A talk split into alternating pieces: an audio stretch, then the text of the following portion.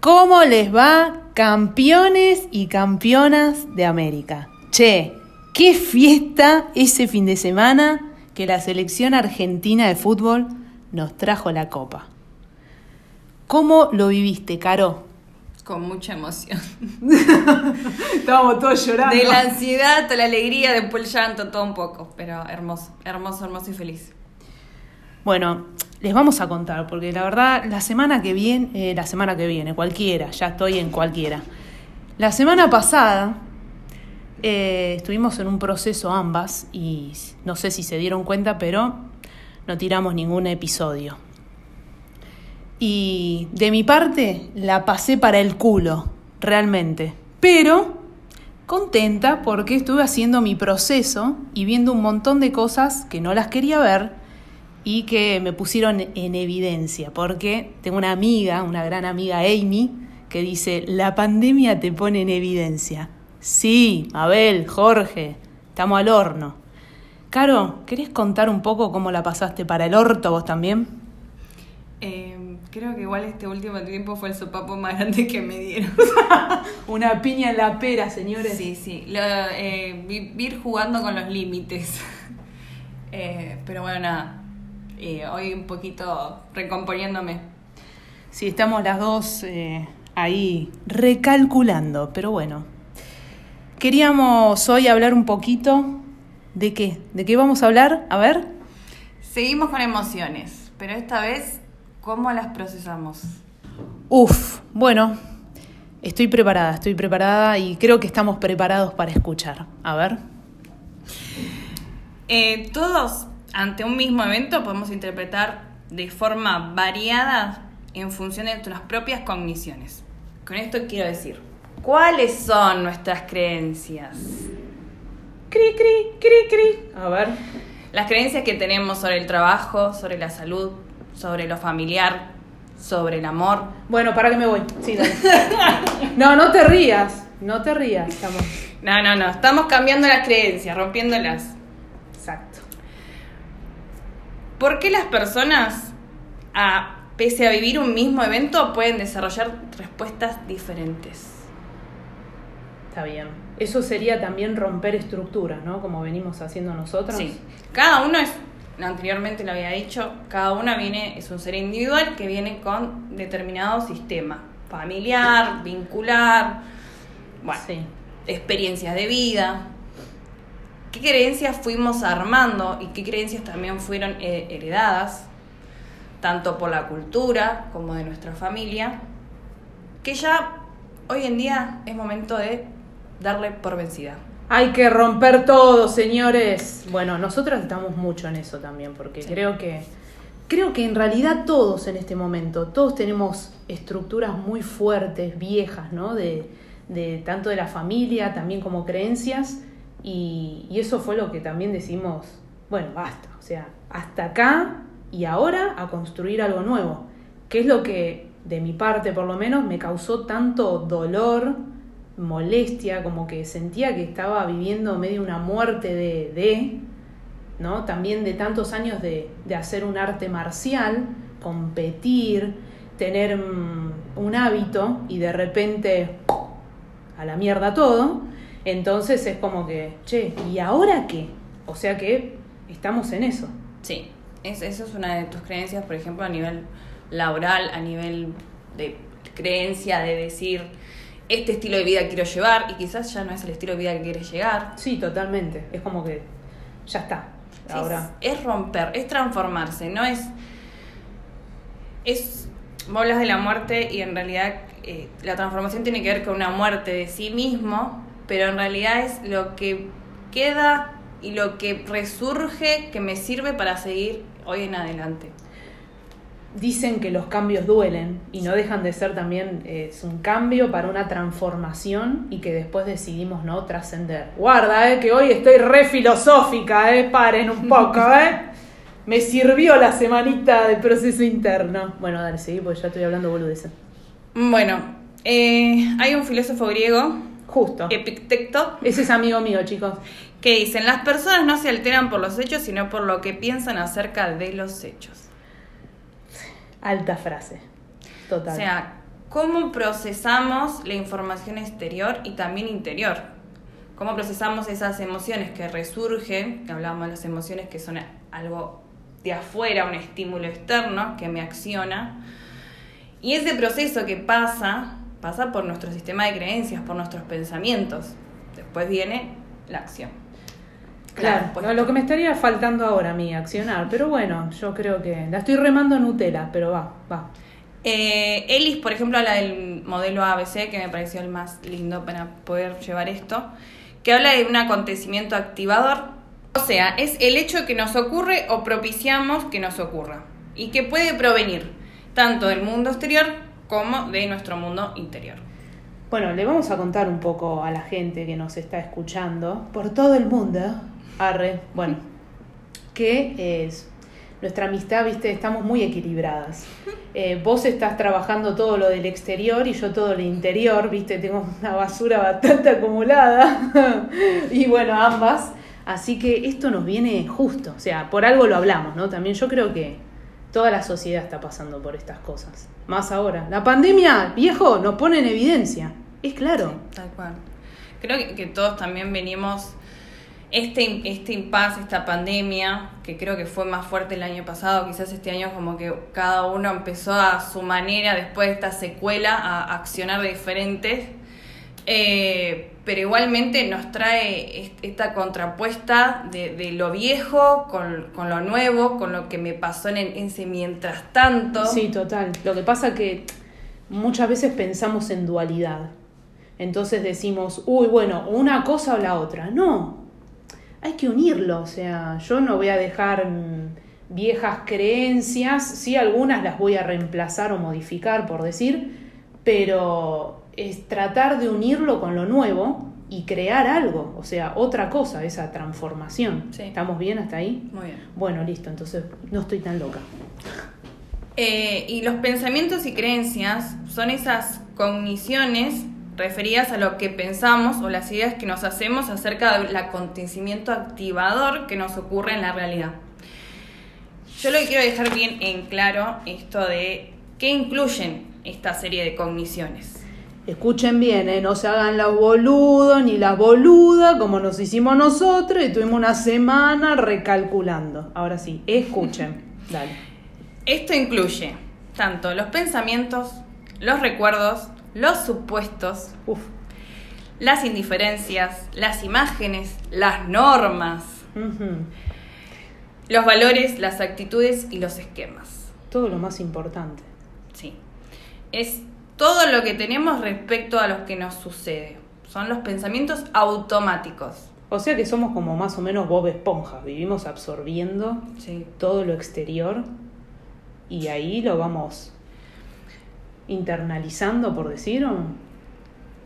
Eh, Alta pregunta, ¿eh? La dejé recalculando, Carolina. Ahí me pongo en duda desde mi perspectiva de que no sé si somos como esponjas, sí somos esponjas en el sentido de recepcionar todo el tiempo. Hay personas que son mm, siempre quieren buscar estímulos externos. Yo soy una que siempre aprender, aprender, aprender. Sí. Eh, y otras personas por ahí eh, por ahí son desde otros estímulos. Que sí, yo, que a mí me chupa todo un huevo y es como que soy autodidacta y después me pego la cabeza contra la pared. Pero en fin, aprendo igual. Pero más que todo lo, todo lo que tiene que ver con creencias, estructuras, normas, todo eso viene en realidad desde todo, desde que nacemos, en el proceso, y los vamos llevando y arrastrando esas creencias que quizás a veces no nos ponemos en preguntarnos si realmente esto nos sirve o no si va con nuestro estilo, nuestra personalidad, si queremos seguir llevándolas o si ya no me sirven para seguir pensando de esta manera porque yo ya tengo, eh, no sé, otros aprendizajes y hoy quiero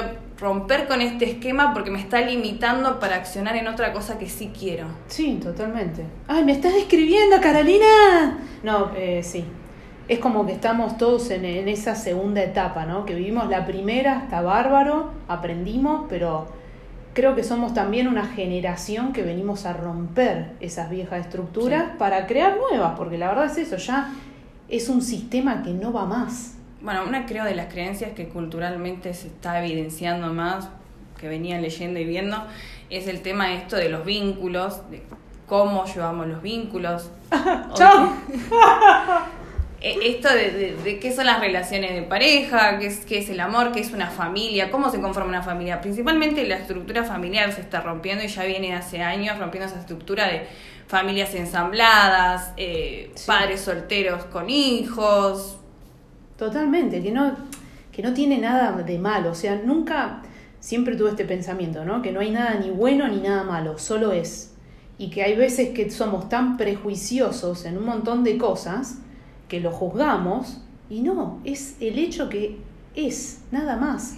Que tiene que ser algo totalmente natural. Por eso te digo, son muy, son viejos patrones súper arraigados de muchísimo tiempo, digamos cientos, miles de años, porque la verdad es esa. Y, y ahora, bueno, eh, todo esto que se rompe a mucha gente que está con esa vieja estructura y sí, sorprende. Pero bueno, nosotros también nos toca, creo que es el, camino por ahí un poco más difícil para romper eso y allanar para, para las futuras generaciones, que ya vienen igual con la cabeza reabierta. Sí. O sea, a mí hace poco me pegaron también tres piñas, tres piñas a la cabeza, dos puntos a la cabeza me hicieron, directo así, y ganaron la pelea. Pero bueno, es parte del aprendizaje. Siempre lo relaciono todo con la violencia, estoy mal, ¿eh? Bueno, dale, seguí, seguí porque la gente se va a preocupar. Es que mm, creo que también esto de, las creencias, y más que todo culturales, eh, somos una generación que viene rompiendo muchísimo eh, como te digo, tanto lo familiar, lo vincular de pareja, eh, el tema también de qué estilo de vida llevar. Eh, tengo muchas amistades que se han ido a vivir el exterior y esto de romper, de decir, acá ya no quiero seguir, quiero ir y probar afuera y después si vuelvo, vuelvo o no. Carolina, te dije que no hablemos de este tema, ¿por qué tenés que hablar en el podcast? Bueno, seguí, dale. Pero la puta madre. Usted, acá se ríe, Caro, pero esto es preocupante, dale, vamos. Hay que ocuparse, en realidad. Tal cual. Nos estamos ocupando de lo que tenemos que hacer, realmente. Sí. Eh, y bueno, todo eso es romper creencias. Sí. De cómo quiero llevar mi vida y cómo quiero pensar. Pero es muy difícil realmente llegar a esas creencias, más que todo las arraigadas, las que son de base nuestra y que ya no nos sirven pero está bueno preguntarse cuáles son esas creencias que hoy ya no son funcionales para la vida que quiero llevar. Aparte, convengamos que ahora estamos mucho más al gas. O sea, al gas yo le digo al pedo también. Es una opción. Eh, y tenemos el tiempo de decir, che, pero para, ¿quiero realmente esto? Porque antes nos poníamos la excusa que estamos en la vorágine, que íbamos acá, allá, no, no tengo tiempo para ni, para ni para un carajo. O sea, no, punto. O sea, ahora hay que sentarse y replantearse un montón de cosas. Si no nos, no nos hubiéramos sentido para el culo la semana pasada, o sea, era como que yo esto venía tapándolo hace una banda y bueno, ya es como que listo. Nena, sentate y haz el laburo interno que tenés que hacer porque si no, no creces, no aprendes. Es que romper con cuestiones no funcionales nuestras es un duelo. Sí, totalmente. Entonces, se pasa por ese proceso de angustia entre lo que estoy cambiando, modificando, a, llegar a ese lugar donde sí ya me siento cómodo con lo que estoy realmente haciendo, la decisión que tome. Eh, no es fácil, pero te puedo asegurar que después es hermoso porque te haces más fiel y leal a lo que vos sentís, a tu ser.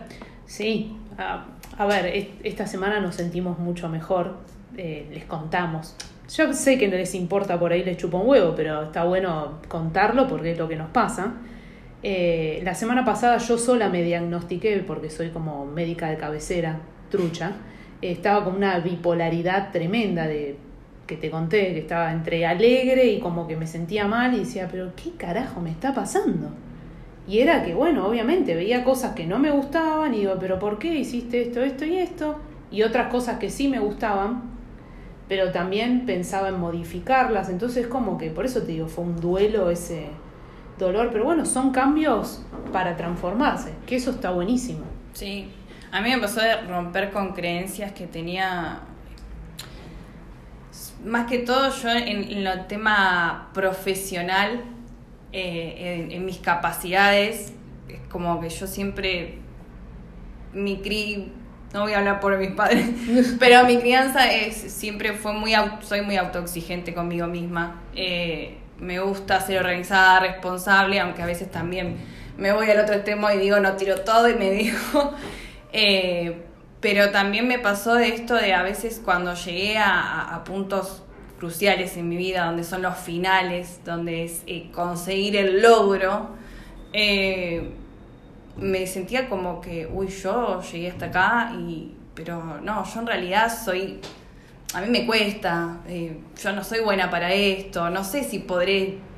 Y fue romper esas creencias, esos pensamientos que tenía de mí misma para empezar a construir otro, que es, sí, yo puedo, yo confío en mí, yo tengo las capacidades, tengo las herramientas, y si no, me las hago, me las armo. Eh, en eso creo que me, me pasó, fue mi proceso. Sí, también me hace pensar de cómo mucho el exterior a veces nos limita. Porque está bien, nos podemos limitar nosotros mismos, sí, claro. Pero por ahí escuchar, viste, no, pero esto no podés, no, pero viste, no, porque está pasando. Y ahí también quedan uno, si tiene el autoestima bien arriba, la confianza, como le digo yo, poner pecho paloma y para adelante, porque si hay error, la verdad que no somos perfectos. Si hay error y hay que caerse para volver a levantarse, y bueno, es como te digo, nos tenemos que pegar la cabeza contra la pared y va a haber que hacerlo. Porque esa es la manera de encontrar ese aprendizaje. Che, hoy estoy hecho un Sócrates a pleno, no te rías. Me encanta, me encanta. Gracias. Sí, por favor. Creo que es importante eh, realmente trabajar la confianza y más que todo en los chicos. Eh, es la base para el día de mañana, su futuro para estar preparados, para estar flexibles a todo tipo de cambio o suceso que, que les vaya pasando, eh, trabajar la confianza y eso tiene que ver también con la autoestima.